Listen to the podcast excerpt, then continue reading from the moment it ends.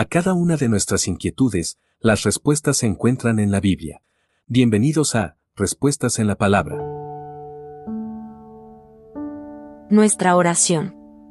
La oración es parte fundamental de nuestra vida como seguidores de Cristo, pues a través de ella nos comunicamos directamente con Dios. En ocasiones no nos expresamos de la manera adecuada con nuestro Creador y por eso no recibimos las respuestas a nuestras oraciones.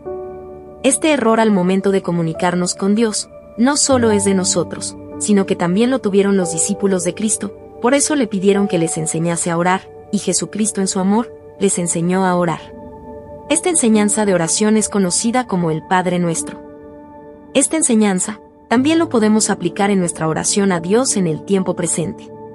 Cuando oremos debemos dirigirnos a Dios como nuestro Padre Celestial, debemos reconocer su santidad y su voluntad, pedirle por nuestras necesidades diarias, pedirle perdón por nuestros pecados y perdonar a quienes nos han ofendido.